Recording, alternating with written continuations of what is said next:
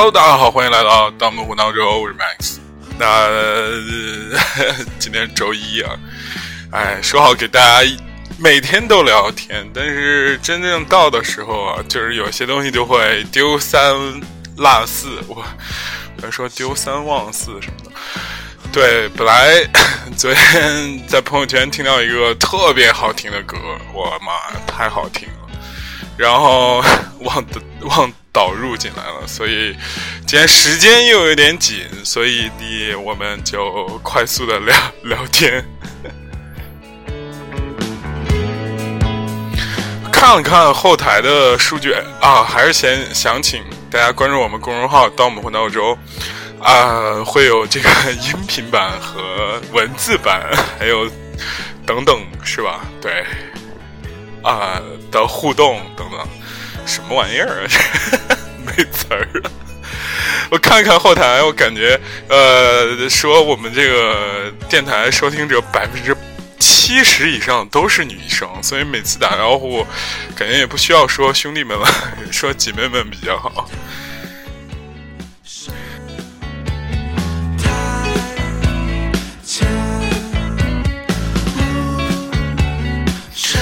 最近其实发生的有趣的事儿挺多的，特别是上一周 是一个能量密度非常大的一周，而本周又进入到了水逆期，是吧？其实，哎，我知道大家就会进入到一个非常需要这个陪伴的这样的一个岁月，所以我果断开启了这种日更模式。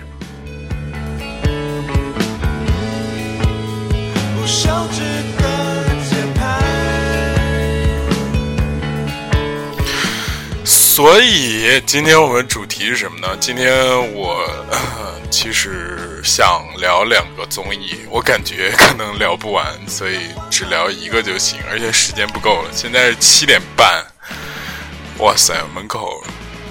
突然做了两只狗，很奇怪。对我觉得最近有两个综艺特别好玩，我个人也比较喜欢，也比较推荐大家去看啊，真的特别有意思。特别是其中的一个，我们先聊其中一个，就感觉还蛮喜欢的，叫做《五十里桃花坞》。我不知道大家有没有关注这个综艺。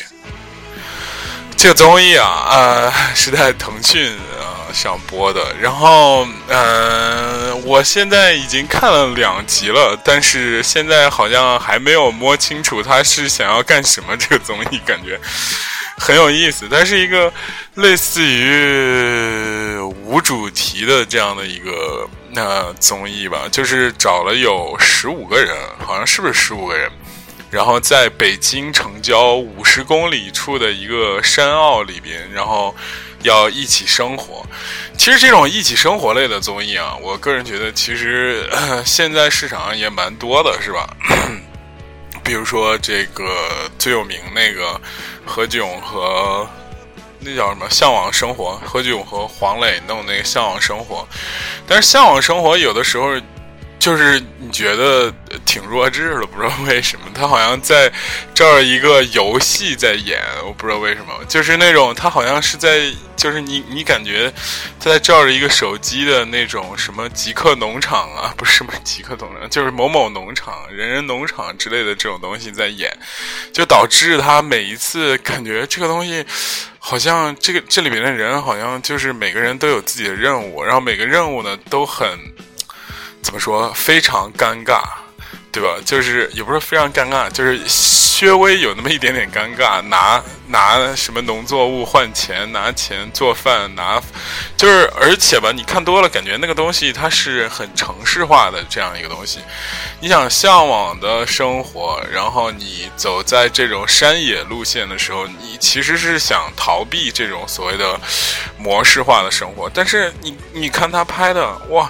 越来越模式化，就啊，来个嘉宾，来一个这个，来了嘉宾，嘉宾呢会哈拉一下，哈拉完之后干活，干完活收东西，收完东西开始做饭，做完饭开始吃，吃完之后开始聊情怀，差不多就是这样一个路线。它这个东西呢就很怎么说，就很像一个模板，它始终在套用这个模板，对吧？作 作为一个财经博主，对。我为什么突然想到自己是一个财经博主，给自己定位成这个野生财经博主？对，是因为聊到向往生活了嘛？聊向往生活，其实大家知道是吧？我作为一个财经博主，还是有点在这里边的。其实这个。大家知道，这这种《向往生活》是在哪里播的？是在湖南卫视播的。湖南卫视背后有一个上市公司，大家知不知道？这个就非常有意思，叫做芒果超媒。这个上市公司啊，可是其实，在近呃最近一两年呢，还是非常非常火的。它呃呃点在哪儿呢？就是它跟优爱腾不太一样，就是优酷、腾讯、爱奇艺不太一样。不太一样的点在哪儿呢？就在于它其实，就是他其实一直都在赚钱，这个很恐怖。其实大家都知道，什么优酷、腾讯、爱奇艺，这已经亏了很多年，而且背后还有大佬什么。爱奇艺背后是百度啊，优酷后头是阿里啊，然后腾讯本身就是大佬啊，等等等等，反正总感觉他们就是模式一直不是很清晰。但是芒果超媒就不太一样，它背后是电视台，而且这个电视台是中国可能娱乐之都嘛，长 不是不是湖南卫视，就是感觉转型特别成功，而且有它就是有一堆储存了一堆所谓的隐形的怎么说？资产吧，隐形的资产，比方说龙丹妮，比方说何炅，那个那个叫什么来着？汪涵等等等等，就是而且这个电视台，这个这个公司啊，非常有意思，它这个创新能力非常强。你看最近，然后股价又波动非常厉害。我我原因是什么呢？就是。就是因为呃，由于有一个节目叫《明星大侦探》嘛，然后这个节目火了之后呢，然后他作为这个上市公司，居然第一个涉足了这种剧本杀的线下实体店，在长沙开了第一家，叫好像芒果什么 My City 还是什么之类。就剧本杀这个东西啊，又是现在投资的一个非常非常大的热点，所以就感觉很有意思。就剧本杀里头最重要的东西是 IP 和剧本的独创性嘛，大家如果稍有研究就知道。啊，sorry，啊，那就那那个芒果超媒又囤了，据说巨多的这个剧本的内容和 IP。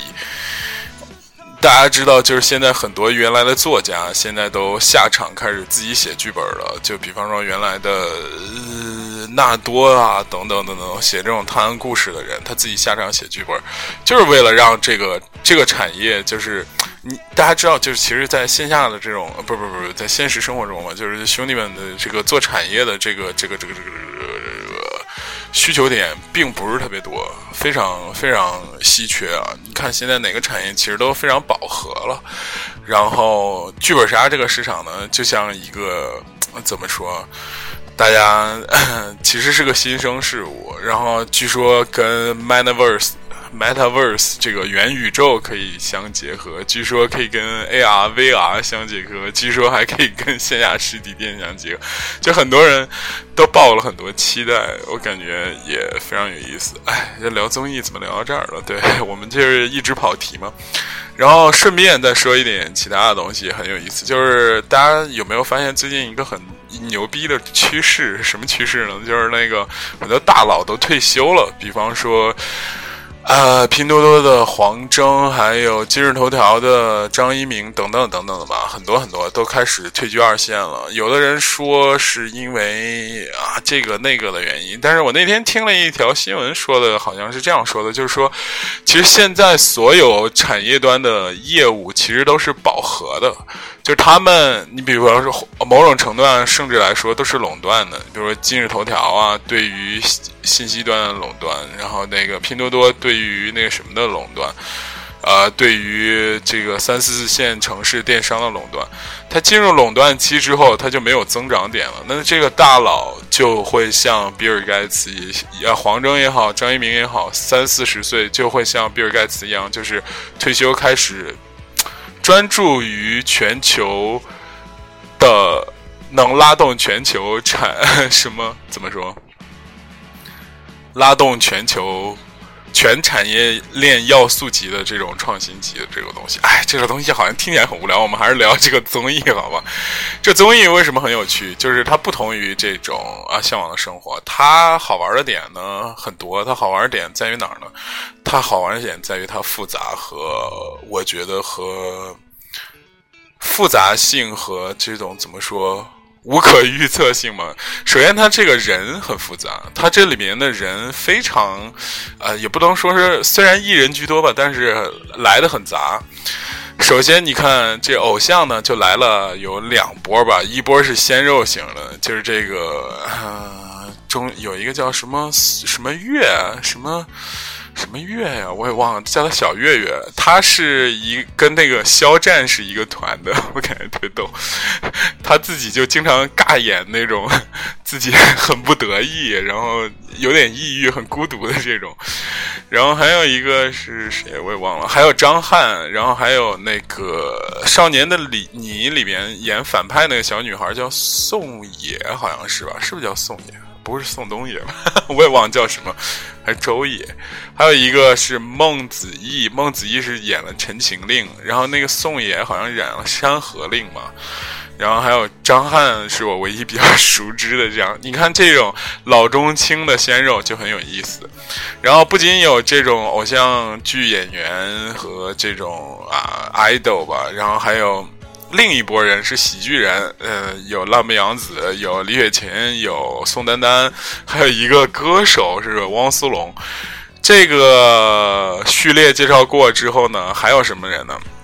还有一个呃多元艺人吧，他叫陈晨晨。陈晨晨是我觉得这个剧、这个这个综艺比较有趣的一个人。然后，呃，是什么呢？他是一个话剧。导演加艺术家加什么乐队等等，是一个综合的，这样感觉是偏艺术类的这样一个人啊。还有谁？还有一个叫欧欧，是个设计师，是做那种衣服的吧？我也不知道干嘛的。还有谁？周杰，周杰 就是不是周杰伦，是那个《还珠格格》里边的尔康 周杰。还有谁？还有那个苏芒，就是原来是吧？时尚主编。芭莎的那个主编苏芒，差不多了吧？好像你看这个人员构成之复杂，就是大家也不知道明年要干嘛。不是不是，就是他们是有，就是各个层级都有，有搞笑的，有唱歌的，有偶像，有过气偶像，有还有宋丹丹，对，就过气偶像，有老艺术家，有这个时尚圈的，有这个设计圈的，有这个艺术圈的，反正。人非常之杂，这人一杂呀，这个好玩的事就多了。好玩的事多在哪儿呢？就在于它。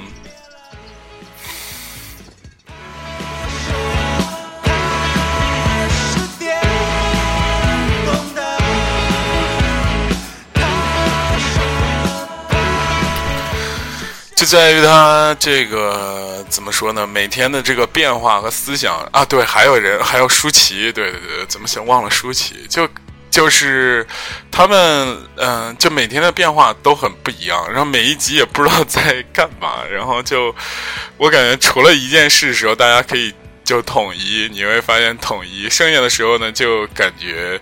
非常之混乱，但是这种混乱呢，又带着一些非常有趣的点，然后火花真的是在碰撞。我给大家稍微复盘一下啊，就是，呃，第一期大家来这儿之后呢，就开始说要共建一个有趣的社区，好像他们是在一个村里有趣社区。我当时一看，我说我靠，他妈跟我们现在干的这个正常工作有点像是吧？日常工作有点像是吧？然后唉，非常有意思，就是大家怎么去。建立一个这种怎么说理想中的社区吧，然后每个人都有不同的意见。一开始从选这个村长开始，就就非常多的，就是进入到了一个怎么说讨，就是你你感觉非常奇怪的一种。它明明是一个综艺，它开始有了某些严肃性里面，就是很像那种民主制度的争吵。就大家一开始就是。就是在选村长的环节，我感觉这是他第一集非常重的一个戏码在里面。然后，自我介绍、选村长这两个点。自我介绍的时候，大家都很呃，就是年轻人都觉得这个事儿很尴尬，然后老老同志呢就觉得这个事儿是必不可。必要的，比方宋丹丹啊、苏芒啊，就也很必呃很必要。但是年轻人觉得非常尬，像张翰就就故意还就是耍的大哥脾气。我说我叫张翰，是个演员，没了。然后就是其他人呢就觉得各种，反正就是。内心的小心思就开始了，你也不知道他要是写写写一个就这种年龄的代沟，还是阶层的，就不是阶层嘛？就怎么说，就是年龄的代沟和对抗新旧事物的这种关系也好。然后自我介绍完了，新旧价值观的这种啊斗争也好，还是怎样怎样，反正就是感觉很 很有意思。你看着这个很有意思。再往后呢，他们就开始说怎么选村长，怎么建立一个理想的社群。然后你会发现，我靠，就是大家的想法都不一样，就是特别有意思的一个是，我说几个人嘛，你比如说这个，嗯。周杰吧，周杰他现在好像做什么生物有机农业的，他就总想就是往这个方向发展，这个是这个把这个东西给弄得特别就是有机 organic，然后那个张翰呢，他就是。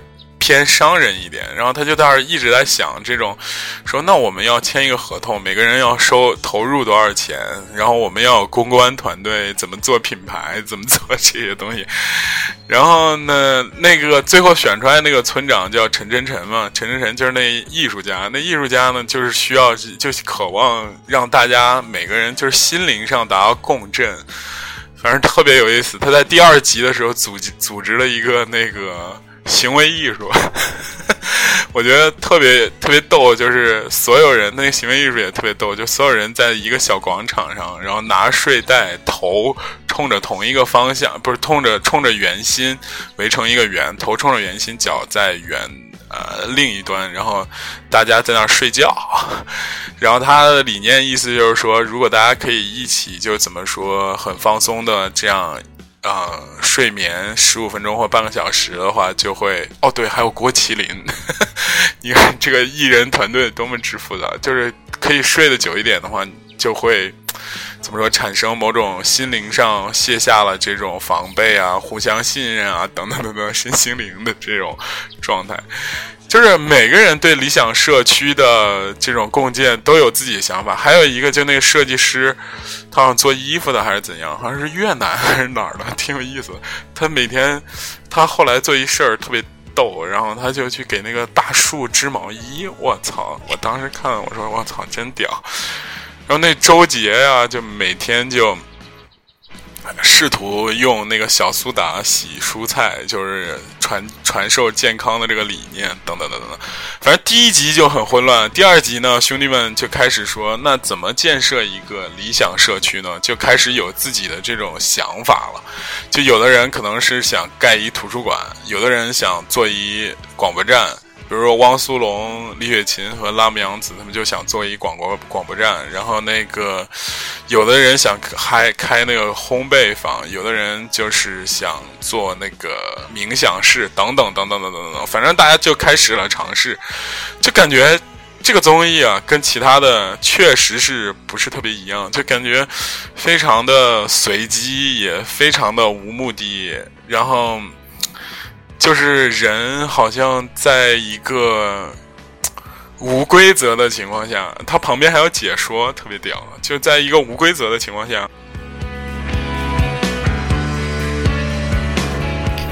进入了一种自我成长的和自我塑造这种，哎，就是我们这个这工作范儿的这种这种自我成长、自我塑造的这样的一个路径，是吧？然后就是我，我觉得还是挺期待的，因为。这个东西它好像也没有说要做任务什么东西，吃的东西、喝的东西、钱啊什么东西，好像特别逗的是，这个这个跟那个向往生活不一样，他们要干活赚钱嘛，他这个不是，这个就是你明星自己掏钱，这个特别逗。他们一开始设立了一个公共基金，好像一一人转三百还是多少，反正就大家对钱的态度等等等等等等就开始了。这个东西啊，我稍微提炼几句，就感觉非常现实，像什么？像那种，嗯，欧洲早期不是早期吧？欧洲某一个时段，呃，去实验的那种自然自然城邦、理想国或者叫乌托邦的那种概念，就大家就是有相同区号的人躲在一个地方。我之前也说过类似想做类似的呃这个这个这个这个选题嘛，但是后来我发现这个东西资料其实很少，比方说。呃，我知道丹麦有个什么克克里斯蒂安城还是什么的，叫自由城，里面的人都是要每天跟丹麦一度要跟丹麦政府抗衡。要要守卫自己的国家，要建国嘛？怎么怎么样？后来丹麦政府好像把水给断了，立马怂了。就是其实里面的人早期的时候是非常就是垮掉一代那一挂，就是啊吸大麻呀、喝酒呀等等等等等滥交啊等等等等等。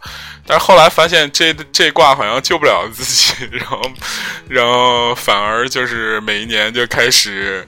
商业性的非常强了，它现在成了一个景点儿，而且还卖门票，然后还开音乐节，等等等等等等等，反正你就感觉这个是吧？这个自由，这这种尝试往往都是以失败为主的。然后去去，我之前还读了一篇文章，据说好像还有很多就那种关于性的公社，我感觉非常屌，就听起来非常屌，就是。呃，类似于什么？就是说，他们是追求这种性权利的平等和互助的这样的一个这样的一个公社。就是你每一个男性和每一个女性进去，都要跟所有人就要啪啪啪一遍，就是大家听着非常爽，是吧？是实际进去的时候，就是很多人就受不了。为什么受不了？不是体力不支哦。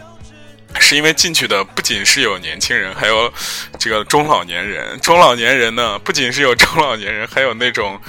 就怎么说呢？就是各种人都有。你想，如果我是一个年轻男性，我要跟一老奶奶这个啪啪啪说？虽然他很 freedom，对不对？但是但是这个事情是吧？也来多也不太行。好像这这个公社，据说好像是尝试了之后没多长时间就不太行了，大家就就是愤愤而离去。就这种尝试，包括好像爱尔兰还是哪儿，还有一河畔共和国，好像在河对岸共和国什么之类的，反正类似的。都挺挺挺有意思的，就是人类对于这种呃，这叫什么来着？上层建筑、组织形式、生呃生产力、生活方式，不是不是生产力生。生产资料的组织形式的这种尝试吧，很有意思。但是这个肯定它是这个综艺，它肯定是有自己边界，肯定是会有那种某种某种局限性等等等等等等。但是吧，这这种综艺，我个人觉得它很难陷陷入到某种套路当中，就是啊几集过后，大家可能就就就就就就烦了那种 美剧式的重复感。可能不会啊，我也是抱最好希望，可能不会吧。啊，对，就感觉这个综艺确实，包括他们的对于彼此之间争吵啊，就没办法达到百分之百的信任啊，等等等等等，互相的抱怨啊，包括那个行为艺术之后，所有人都在抱怨说：“哇塞，这上午十点开始冲着这个大太阳在那睡睡觉，这个东西除了……”